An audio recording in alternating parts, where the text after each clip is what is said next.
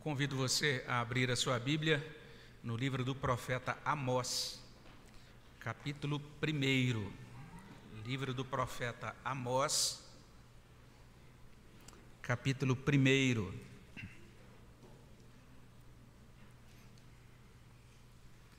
Depois de um, um bom tempo abrindo as nossas Bíblias em Hebreus, agora a gente se volta para o Antigo Testamento e abre o livro do profeta Amós. Vamos ler os primeiros dois versículos desse livro, livro do profeta Amós, capítulo 1, versos 1 e 2. A gente tem também o texto projetado aqui na frente, você que está acompanhando em casa também é chamado a deixar a sua Bíblia aberta nesta passagem. E nós vamos ler juntos Amós, capítulo 1, versos 1 e 2. Vamos ler juntos? Palavras que em visão vieram a Amós, que era entre os pastores de Tecoa, a respeito de Israel, nos dias de Uzias, rei de Judá, e nos dias de Jeroboão, filho de Joás, rei de Israel, dois anos antes do terremoto.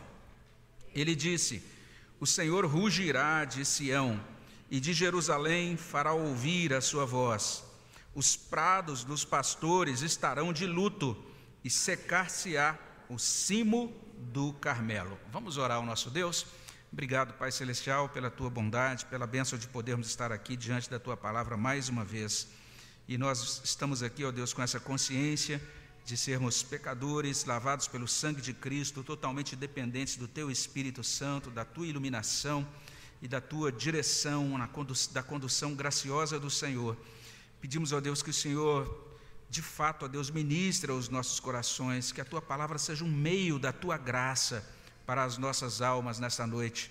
Abençoa, Senhor Deus, a cada um de nós, os presentes aqui, aqueles que estão acompanhando, ó Deus, nas suas casas, que a tua bênção, ó Deus, possa recair sobre esse momento de meditação na tua palavra. Repreende o inimigo, Senhor, e dá-nos, ó Deus, a graça de sermos alimentados. É o que pedimos no nome de Jesus. Amém, Senhor Deus. Carta aos Hebreus começa com aquela frase que eu repeti tantas vezes, havendo Deus outrora falado, muitas vezes, de muitas maneiras, aos pais pelos profetas, agora nos últimos dias nos falou pelo Filho. Então, de certa forma, a gente está vivendo agora, voltando para o Antigo Testamento e defrontando, sendo confrontados aí com a palavra de um profeta. Esse profeta que falou aos pais na antiga aliança, esse, esse profeta chamado Amós. Os profetas do Antigo Testamento são às vezes considerados figuras estranhas. A gente olha para eles e eles parecem muito distantes de nós. Eles parecem distantes historicamente, parece também que eles estão distantes do ponto de vista do tipo de experiência vivencial. Normalmente a gente tem uma ideia que é uma ideia tola, infantil, de que os nossos problemas hoje são problemas distintos, muito diferentes dos problemas que foram vividos na época dos profetas.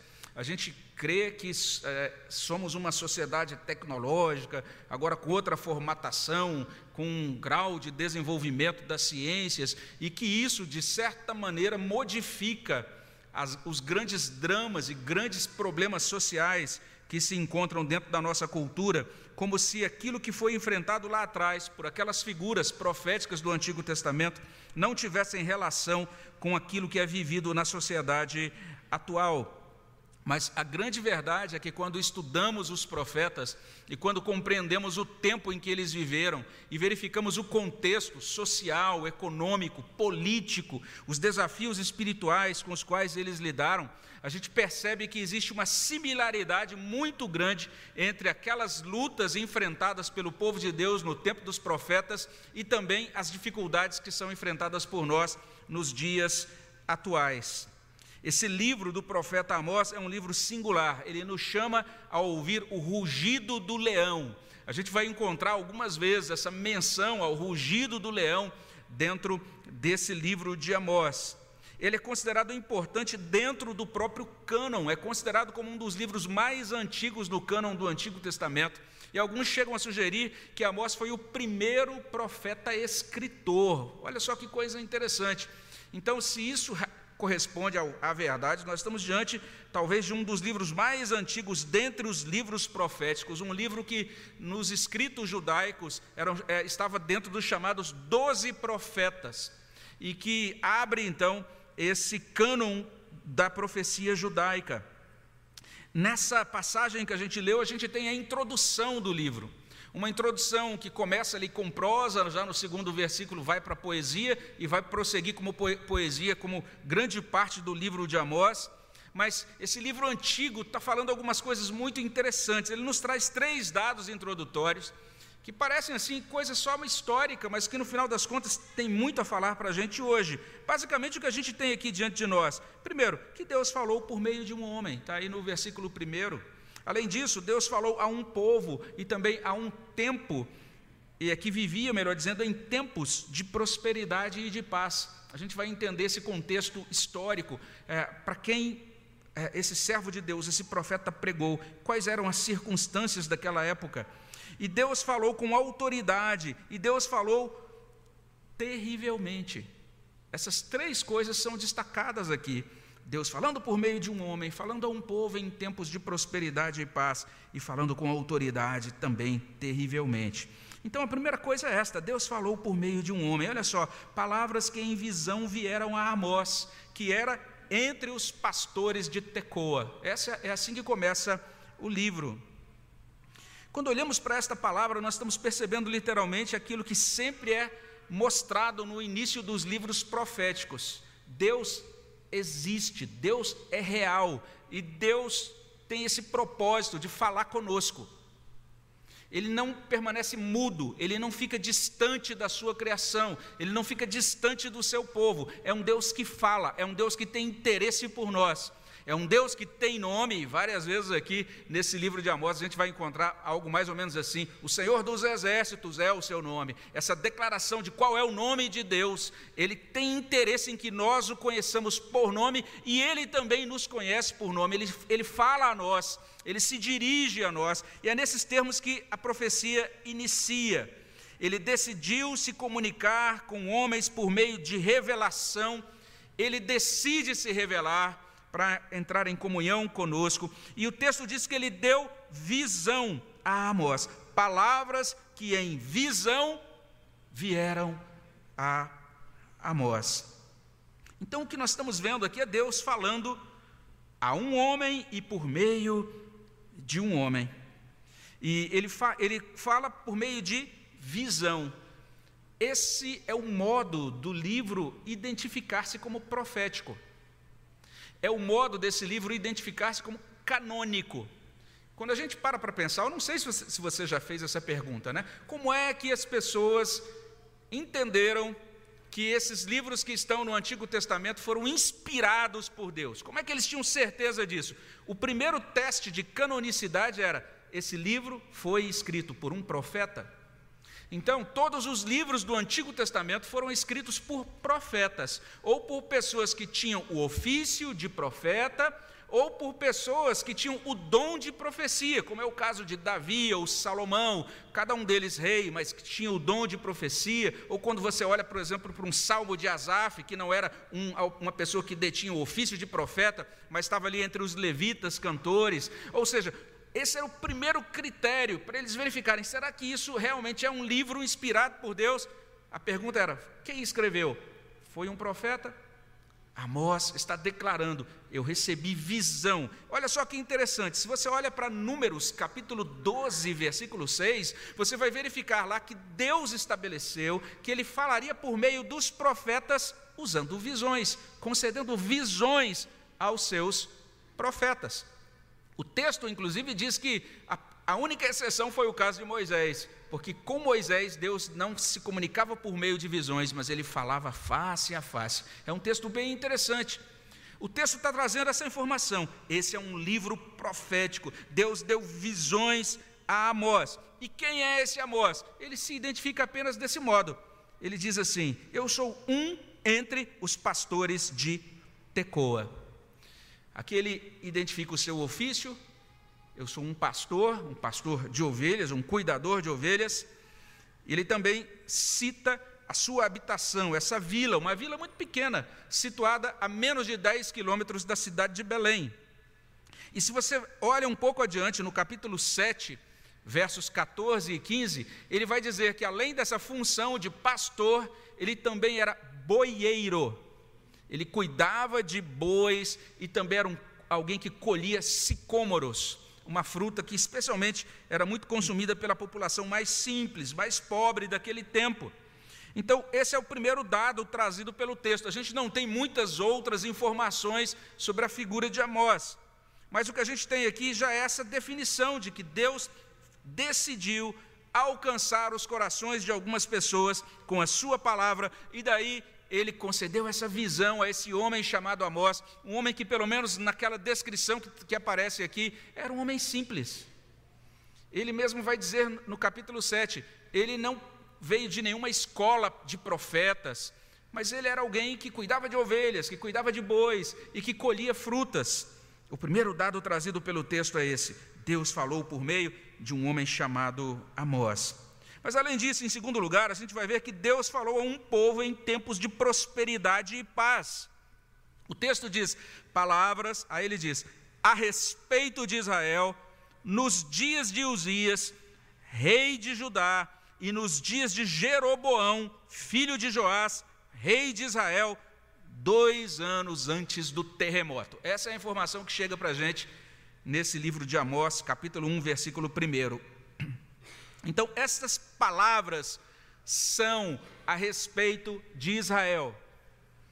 E parece meio estranho isso para a gente, que se você decidir ler o livro de Amós, quem sabe agora você, ah, agora a partir dessa semana a gente vai estar aprendendo sobre o livro de Amós, vou ler o livro todo. Aí você começa a ler o livro você vai ver uma série de sentenças divinas, de juízos divinos sobre diferentes nações. E você começa a ler e a impressão que dá é que o livro, que a profecia de Amós, é dirigida àquelas nações. E a gente até imagina os destinatários dessa profecia, a gente imagina, por exemplo, o rei Jeroboão ouvindo a profecia de Amós, e ele começando a, a ouvir ali o iníciozinho né, das primeiras palavras, e ele então talvez fosse ouvindo e dizendo: É isso mesmo, isso é que é profeta, hein? Deus vai lascar lenha, ele vai descer a ripa, vai julgar duramente as nações que são inimigas, e é isso mesmo, Deus, vai lá, destrói os inimigos, aleluia, amém. Mas de repente você vai ver que no final das contas, o grande propósito de Deus, inclusive em trazer essa lista de juízos iniciais, é falar sobre o juízo que ele vai trazer sobre Israel. É uma palavra para Israel.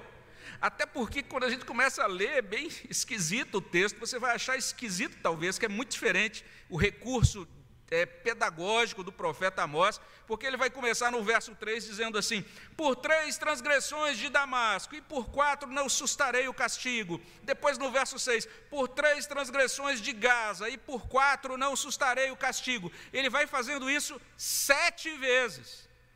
Por três transgressões e por quatro não sustarei o castigo. Aí, quando ele termina de dizer isso, ele cita, por exemplo, só uma transgressão de Damasco ou às vezes só duas transgressões de outra nação. Aí a gente fica pensando: onde é que estão tá essas quatro transgressões? A única nação que Deus menciona que comete quatro transgressões é Israel. Ele vai fazendo tudo até chegar no cume da argumentação, dizer: Israel, sim, vocês, meu povo, realizaram quatro transgressões, transgrediram quatro vezes. As outras nações transgrediram um pouco, vocês transgrediram as quatro vezes. Ele está falando com o seu povo, está falando com Israel. Veja só, um servo de Deus acerta quando diz: Nós temos aqui uma mensagem messiânica. Para quem? Para Israel. O povo de Deus precisava ouvir essa palavra. Então é por isso que essa palavra que foi útil para o povo de Deus naquela época, é palavra para o povo de Deus hoje. É uma palavra de Deus dirigida para aqueles que são marcados com o nome do Senhor. E o versículo 1 menciona esses dois reis, Uzias e Jeroboão II. Esses dois reis foram importantes na história. E isso situa essa profecia no século oitavo antes de Cristo. Então isso aqui aconteceu, ou isso foi pronunciado no século 8 antes de Cristo. Naquela época, o povo de Deus estava dividido em dois reinos. Um reino era chamado Reino do Norte, também era chamado de Reino de Israel. Era conduzido por esse rei, Jeroboão II. A capital desse reino do norte era Samaria.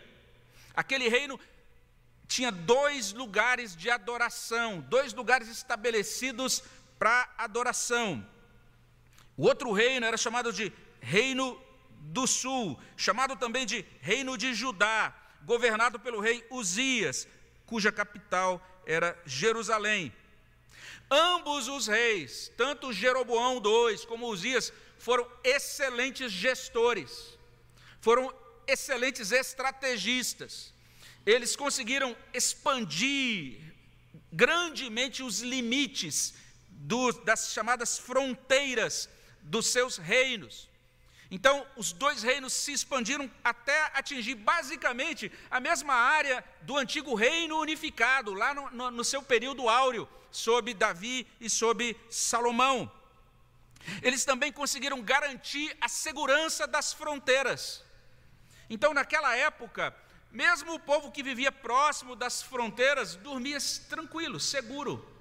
Eles não tinham medo de ser atacados pelos povos inimigos. Eles conseguiram implantar excelentes sistemas de tributação. A gente vai ver a Amós se referindo aos impostos que eram cobrados naquele tempo.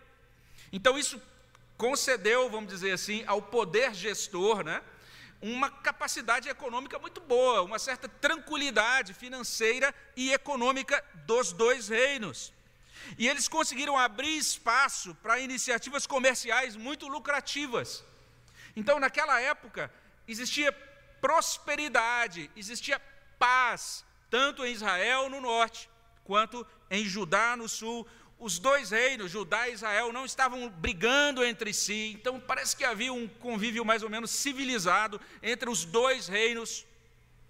E isso produziu então prosperidade e paz. E prosperidade e paz são bênçãos pactuais.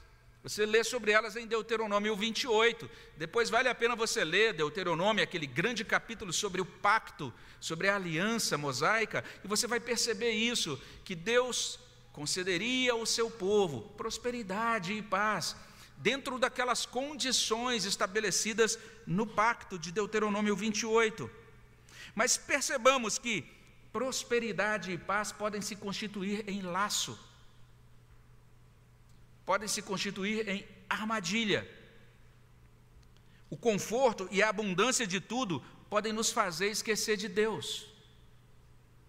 E parece que isso estava começando a acontecer naquele tempo. E aí Deus levanta esse homem muito simples e o leva, veja só, ele era um profeta que morava próximo de Belém, significa que ele morava no Reino do Sul, em Judá. E leva esse homem até o reino do norte, para ele profetizar a Israel no reino do norte.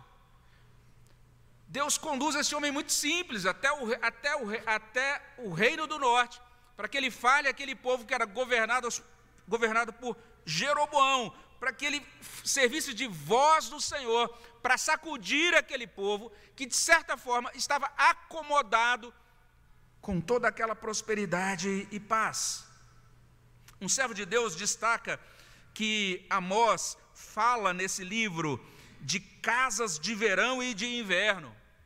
Você vai encontrar nesse livro de Amós menções a residências decoradas com marfim e mansões. Está lá em 3,15, em 5,11, em 6,4. O texto de Amós também vai falar das mulheres que tinham acesso a bebidas sofisticadas. Então elas tinham aquela possibilidade de escolher aquelas bebidas que pareciam assim aprazíveis para elas. O texto vai, isso está lá em 4:1. Muitos também possuíam jardins, vides, pomares, e parece que eles produziam com grande abundância. Está em 4:9, 5:11. Outra coisa, a gente teve uma oportunidade de meditar tempos atrás sobre o livro do profeta Joel, e quando o profeta Joel é, anunciou a sua mensagem, foi uma época em que o povo de Deus estava em, em uma penúria tão grande que eles não tinham o que oferecer nos sacrifícios, nos cultos. Mas nessa época aqui do profeta Amós, tinha tanta abundância de tudo, eles tinham muita coisa para oferecer nos seus cultos, naquelas, naquelas cerimônias sacrificiais. Além disso, eles tinham canções e harpas, desenvolveram toda uma cultura é, musical, né, de produção musical, está em 5,23, 6,5. As mesas deles eram cobertas de ricos alimentos, está no capítulo 6, versículo 4. Eles é, desfrutavam de maravilhosos banquetes, está no capítulo 6, versículo 7. Mas esse servo de Deus, o doutor Van Groningen, diz o seguinte: o poder e a riqueza não trouxeram consigo a justiça social e vantagens culturais para todas as pessoas. Naquela ocasião de tanta paz, de tanta prosperidade, o povo sofria. O povo sofria de deterioração, de corrupção espiritual. O povo também, naquele momento, sofria sob uma injustiça social avassaladora. Havia corrupção das principais autoridades da nação. E como uma nação, Israel não vivia e não servia como povo da aliança. Eles eram o povo da aliança, colocado no meio das nações. Eles tinham que cumprir aquilo que Deus tinha dito para Abraão. Ou seja, Abraão, seu, através de você serão abençoadas todas as famílias da terra. Mas aquilo não estava acontecendo. E existia injustiça e muita coisa estranha acontecendo no meio do próprio povo, na própria relação, nas interações e relações sociais no meio do povo. E nós temos essa nota no final do versículo 1, que parece que vai sinalizar isso, ela está apontando para esse fato: aquele estado de coisas não duraria muito tempo.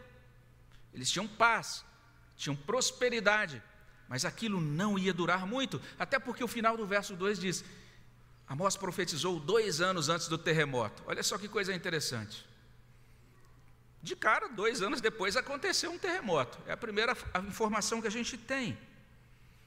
E há um sentido que isso tem assim um objetivo que a gente poderia chamar de cronológico, porque parece que os leitores originais de Amós, quando leram, eles liam isso e diziam: Ah, o terremoto. Eles já sabiam que terremoto que era. A gente não sabe ao certo que terremoto foi aquele. Existem algumas tentativas de identificação, por exemplo, a Bíblia de Jerusalém informa o seguinte: esse terremoto é talvez atestado pelas escavações arqueológicas de Razor, na Galiléia Superior, e deve ser situado nos meados do século 8 a.C., e de acordo com Zacarias 4, 5, em consequência desse sismo, os vales foram obstruídos. Mas essa menção a um terremoto também parece que tem uma função teológica. Não é só tentar situar no tempo. Isso aconteceu próximo, ou dois anos antes daquele evento do terremoto. Mas parece que também a gente pode entender isso como uma confirmação da veracidade da profecia de Amós. Porque se você olha para o capítulo 9, versículo 5, você vai encontrar essa palavra aqui. Olha o que, ele, o que ele traz lá. Ele diz: Porque o Senhor, o Senhor dos exércitos, é o que toca a terra, e ela se derrete, e todos os que habitam nela se enlutarão. Ela subirá toda como o Nilo, e abaixará como o rio do Egito.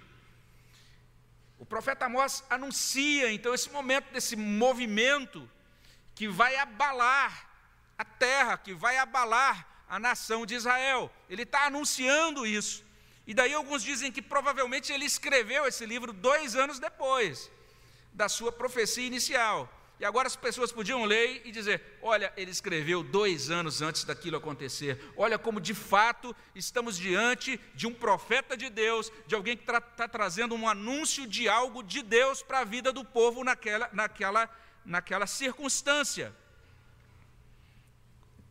E além disso, para o povo dos tempos bíblicos, existe uma relação muito próxima entre terremotos e juízo de Deus. Então, alguns dizem que também essa menção do terremoto tem essa função de nos ajudar a compreender o tom e a mensagem mais repetida do livro, a mensagem sobre o juízo de Deus. E aí, dois estudiosos ponderam o seguinte: esse período de sucesso material e militar seria apenas um pôr do sol breve e glorioso para os reinos de Israel. Os assírios já estavam construindo o seu império. E ambos os reinos logo cairiam sob o domínio da Assíria. E esses, servos de Deus dizem: a pregação de Amós se dá à sombra da ameaça de uma invasão. Havia prosperidade e paz, mas eles nem imaginavam que um outro império estava se formando, o império assírio, e Deus ia usar o império assírio para julgar o seu povo transgressor. Então, esse é o segundo dado trazido pelo texto. Deus falou a um povo em tempos de prosperidade e de paz, mas tratava-se de uma paz e de uma prosperidade passageiras. Olha que coisa interessante. E por fim, se torna claro, quando a gente olha para o texto, que Deus falou com autoridade. E Deus falou terrivelmente. É o que a gente vê aqui no verso 2. Porque o verso 2 traz: ele disse: O Senhor rugirá de Sião, e de Jerusalém fará ouvir a sua voz. Os prados dos pastores estarão de luto, e secar-se-á o cimo do Carmelo. Olha que expressão interessante. O Senhor rugirá.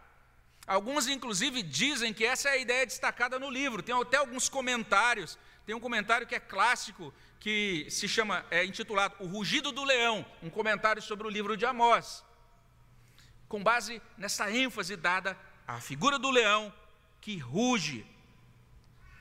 E a gente, às vezes, não se preocupa muito com isso, não acha isso muito empolgante, porque a gente é acostumado a ir em zoológicos, ou ouvir de repente algum, algum filme é, na TV sobre animais, e aparecem esses leões preguiçosos, né, que os turistas estão passando lá longe de carro, e o leão só levanta a cabeça e dorme de novo, né? É, a gente não se, não se toca muito com isso. Mas a ideia de rugido de leão, naquele tempo bíblico, era algo assustador demais. A gente está falando especialmente de um, de um pastor, Amós. Ele já devia ter algumas experiências com isso. Era comum a gente ver isso na experiência de Davi, e era uma experiência comum aos pastores ter que proteger o seu rebanho quando era atacado por um predador, por um urso ou por um leão. E a grande questão é a seguinte: quando o leão selvagem ali no seu habitat devido, ele ruge, normalmente ele faz isso para paralisar a sua presa. A presa é tomada de terror e fica parada, e o leão então destroça. É o rugido antes de destroçar. Olha que coisa assustadora. Se você é, acha isso estranho, olha só que interessante. O livro de Amós, um pouco mais à frente, nós encontramos aqui Deus fazendo uma, trazendo uma palavra, porque ele diz de novo no capítulo 3, verso 8: rugiu o leão e mais adiante, no capítulo 3, verso 12, ele diz assim: Assim diz o Senhor, como o pastor livra da boca do leão as duas pernas ou um pedacinho da orelha, assim serão salvos os filhos de Israel que habitam em Samaria com apenas o canto da cama e parte do leito. O leão vai rugir, vai sobrar só um restinho de vocês. Essa é a mensagem de Amós assustadora, cheia de autoridade, assustadora. Alguns trechos desse livro vão dizer literalmente isso: 90% de vocês vão desaparecer, de 10 vai ficar apenas um, de 100 vão ficar apenas 10. Ruge o leão, é assim que começa o livro de Amós.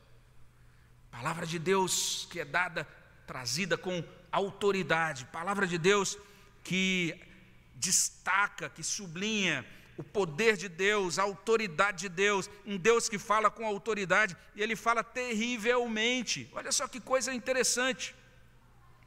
Ele fala de modo a destacar a sua intenção de visitar a história em juízo. E o texto prossegue dizendo assim: O Senhor rugirá de Sião, rugirá de Jerusalém, É de lá que ele fará ouvir a sua voz. Deus rugindo de Sião, de Jerusalém. Jerusalém é o lugar dos tabernáculos de Davi. Aqui em Amós existe um interesse nos tabernáculos de Davi. Amós 9:11. Deus promete lá no final do livro: Eu vou restaurar os tabernáculos de Davi. Deus está falando dali, do lugar do trono, o trono de Davi, o trono do Messias, o trono messiânico. Isso que ele traz para o povo tem a ver com a aliança do povo, tem a ver também com a obra do Messias. A aliança messiânica. A mensagem de Amós tem relação com esse pacto messiânico, e se Deus nos permitir, a gente vai entender isso melhor. E ademais, quando Deus fala, veja só, tanto os prados dos pastores quanto o cimo do Carmelo são tomados por luto e por seca. Os prados do, dos pastores eram importantíssimos, era o reduto né, para nutrição, para alimentação dos rebanhos, que serviriam também para nutrir, para prover a nação, as pessoas que se alimentavam, que é, utilizavam os produtos advindos do rebanho. Mas o cimo do Carmelo era considerado o lugar mais seguro para o Reino do Norte. Era chamada fortaleza de segurança máxima. Eles diziam: se nós formos atacados de todos os lados, a gente vai estar seguro no cimo do Carmelo. Lá está tudo bem com a gente, por mais que tudo se exploda em volta, mas a gente vai estar lá seguro no cimo do Carmelo. Mas o texto diz: Deus vai secar o cimo do Carmelo, não vai ter lugar seguro. Trocando em miúdos, as palavras dadas a Amós sublinham uma coisa que a gente não gosta de ouvir, não é, não é algo agradável aos nossos ouvidos, mas sublinham Deus em atos de destruição. Deus em atos de aplicação do seu juízo sobre as nações. Esse é o terceiro dado trazido pelo texto. Não é unicamente isso que é trazido aqui no livro de Amós, a gente vai falar um pouco mais tem outras informações introdutórias importantes para outras ocasiões, mas aqui a gente tem Deus falando. Deus falou, Deus falou com autoridade, Deus falou terrivelmente, rugindo como um leão, abalando os lugares de pastoreio e de refúgio em Israel. Então, repassando essas informações introdutórias aqui de Amós, capítulo 1, versos 1 e 2, Deus falou a um povo em tempo de prosperidade e paz por meio de um homem chamado Amós, com autoridade terrivelmente. Então, nós temos um texto que traz para a gente algo muito importante sobre a chamada doutrina da revelação. Deus se revela. Deus decide vir até nós. Deus conhece a nossa situação. Deus conhece quem somos. Deus conhece como vivemos. Deus conhece o que escolhemos, Deus conhece o que fizemos. Nós não podemos fugir desse Deus. Tem uma parte do livro de Amós, inclusive, que é muito parecida com o Salmo 139, aquele salmo tão bonito que diz: Olha, onde você for, eu estou lá, eu vou localizar você. Algo muito parecido acontece aqui, é mostrado nesse livro de Amós. Nós temos um Deus que nos conhece, nós temos um, temos um Deus que decide se revelar falar conosco. E Deus levanta um profeta escritor. Talvez o primeiro profeta escritor do Antigo Testamento. E esse profeta então escreve aquilo que profetizou. Então nós temos agora diante de nós, você tem aí diante de você um texto que foi escrito oito séculos antes de Cristo, inspirado pelo Espírito Santo, a um homem simples que escreveu e que agora chegou às suas mãos por meio das Escrituras.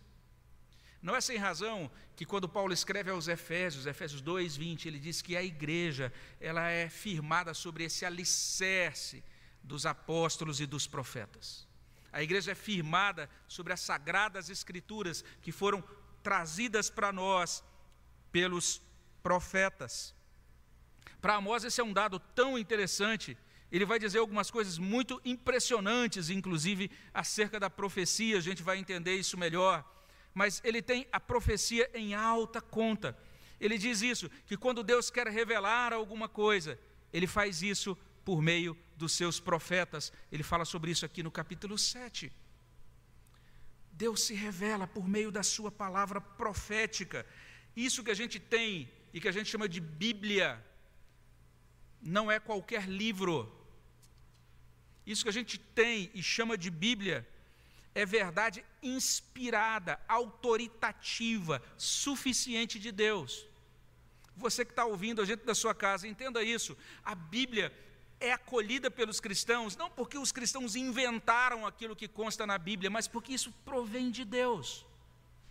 Então, se nós compreendemos isso, se nós compreendemos a revelação profética, isso deveria nos conduzir a agradecer a Deus pela Bíblia, pela bênção da gente ter nas mãos a voz de Deus, a palavra de Deus registrada, a vontade de Deus como única regra de fé e prática para a gente. Isso deveria fazer você que está em casa, todos nós que estamos aqui, a entender que a Bíblia é uma palavra de Deus autoritativa para todas as nossas escolhas, para configurar o modo da gente pensar, para alinhar, estabelecer modelos e modos diferentes para a gente caminhar nessa vida. A palavra é palavra de Deus. Daí a necessidade que a nossa consciência seja iluminada pelas Escrituras, que a nossa vontade seja reconfigurada conforme as Escrituras, que a nossa vida possa funcionar conforme as Escrituras. Daí a importância da gente ler as Escrituras, da gente meditar nas Escrituras, da gente estudar as Escrituras, da gente ouvir a voz de Deus nas pregações sobre as Escrituras, da gente praticar as Escrituras. Se você anda longe das Escrituras, se volte para elas porque é nelas que reside o poder de Deus, é nelas que se encontra o Evangelho de Deus, que é poder de Deus para a salvação. Além disso, veja só, o texto vai mostrar que Deus chama e Deus usa pessoas simples. Ele chamou esse irmão, esse indivíduo, chamado Amós. E aí você pergunta: quais as outras informações que a gente tem sobre Amós? Qual foi a escola fundada por Amós? A escola, sei lá, amosita de profetas. Não tem nenhum registro disso. Nada disso. Ele era alguém que cuidava de ovelhas, alguém simples, que, vem, que colhia sicômoros, que era a, a, a, fruta, por exemplo, você tinha ali, ali, naquele tempo os figos, que eram frutas muito apreciadas, mas os sicômoros eram apreciados, apreciados apenas pelos pobres, pelas pessoas mais simples. Esse é o homem que Deus resolveu chamar. Que coisa interessante isso. A gente vai falar mais sobre o chamado dele no capítulo 7. Mas Deus chama pessoas simples, Deus chama pessoas simples para salvação. Deus não chama pessoas orgulhosas, Ele chama os pequeninos, os humildes. O Senhor Jesus fala sobre isso lá no Evangelho de Mateus, capítulo 11, versículo 25. Ele diz: Graças dou, ó Pai porque o Senhor revelou aos pequeninos, o Senhor não revelou aos sábios, aos instruídos, o Senhor revelou às pessoas menores, mais simples. Essas pessoas receberam do Senhor essa revelação sobre salvação. É assim que Deus faz. Lá em 1 Coríntios 1, 26 a 29, Paulo fala a mesma coisa. Ele diz: Deus não escolheu as coisas grandes, nem as coisas sábias, nem os sábios ou sabichões desse mundo ele chamou os simples, bem-aventurados os humildes de espírito, porque eles, deles é o reino dos céus. Que maravilhoso o chamado de Deus. Deus chamou para a salvação e Deus chama para o serviço, pessoas simples. Ele chama para a salvação, ele chama para o serviço. Olha aqui Amós capítulo 7, o texto é tão interessante, no verso 14, ele diz: Eu não sou profeta, nem discípulo de profeta, mas boieiro e colhedor de sicômoros, mas o Senhor me tirou de após o gado, e o Senhor me disse: Vai e profetiza ao meu povo de Israel. E aí ele teve que ir lá para o norte para profetizar o povo de Israel. Esse mesmo Deus faz a mesma coisa conosco hoje. Ele chega para mim e para você e diz: vai, faz isso que eu estou designando para você. Aí a gente, ah, mas eu não sou capaz. A gente vê muitos exemplos disso, né? Moisés com essa argumentação, também Jeremias com argumentação semelhante, e o tempo todo na Escritura Deus mostrando a mesma verdade. Ele chama pessoas como eu, como você, Pessoas simples. Se você às vezes acha, ah, será que eu tenho alguma utilidade para Deus? Tem sim, Deus chama você para fazer coisas para o reino dele, para a glória dele. Então nós devemos agradecer pelos chamados, pelo chamado da salvação, pelo chamado para o serviço, e nós devemos atender os chamados. Entender que Deus faz isso. Ele diz: faz isso para mim. E você sai de onde está e vai fazer o que Deus quer. É um Deus que chama. Uma terceira coisa que a gente pode dizer a partir dessa introdução ao livro de Amós é que prosperidade e paz são bênçãos relativas, nunca absolutas. São dádivas de Deus. Você dizer, eu estou em paz, está tudo certo com relação às minhas finanças, nosso país está próspero, mas veja só o que aconteceu. Você vai percebendo isso lá na Europa, Estados Unidos. Você vai percebendo esse, esse movimento. Países que, à medida que foram se tornando cada vez mais prósperos, foram se tornando cada vez menos crentes. À medida que tiveram acesso a mais bens de consumo e a mais conforto, se tornaram menos devotos se tornaram mais empreendedores, mas menos orantes, menos crentes.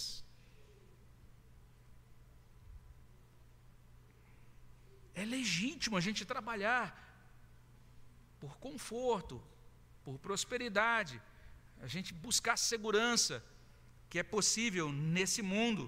Não é errado isso, necessariamente, não é necessariamente errado. Mas nós precisamos o tempo todo pedir que Deus nos dê vigilância nos bons dias.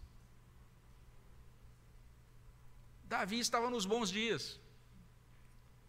Ele acordou um dia e falou: Ah, eu nem preciso ir para a guerra, está tudo tão tranquilo, vai dar tudo certo. Hoje eu vou dar, tirar uma soneca e vou dar uma volta aqui no, na varanda e ver as, o panorama de Jerusalém. E aí ele caiu. Nós precisamos de vigilância para os dias de paz e prosperidade, quando tudo parece que está bem. Falar, ah, agora está tudo ok. E de repente você está prestes a lidar com um terremoto.